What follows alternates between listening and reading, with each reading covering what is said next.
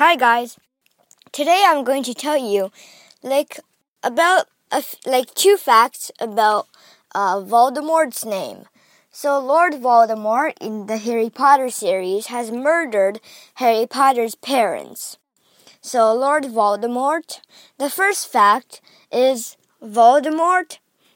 Uh, you've been pronouncing this name wrong. It's uh Everyone's been pronouncing it Voldemort, but it's supposed to be Voldemort. The T is the T is uh, silent, and the D Volder. It's not D E R. It's D A H. It's supposed to be. It's Da Voldemort. No, Voldemort. Vol. Sorry, Voldemort. Voldemort. Voldemort. Yeah. Voldemort, not Voldemort. So, this name, this is the first fact, and the proof of it is, well, at the end, at the very end of the Order of the Phoenix, Professor Albus Dumbledore has mentioned Voldemort's name and correctly pronounced it Voldemort but the rest of the times Voldemort's name was mentioned, it was pronounced Voldemort. So yeah, this is the first proof. The second proof is that J.K. Rowling herself had uh, re like revealed it to her fans, uh, like in Twitter or something. So yeah, you could search up like J.K. Rowling uh, Voldemort name pronunciation or something. Yeah.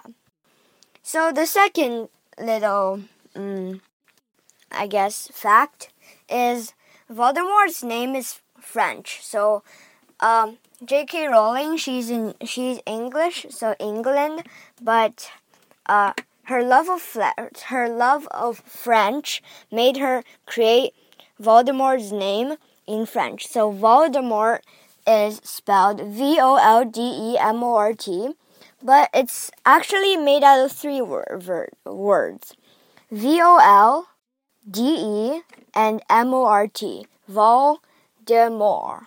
Voldemort. So, this French, I guess, little name is called, is like, actually means a death flight. So, vol means flight, and de means of, and then uh, mort means death. So this is French, and except for the first word, uh, flight, I've learned uh, both of the other ones. So yeah, the first and this proof, this proof is like search it up in Google Translate.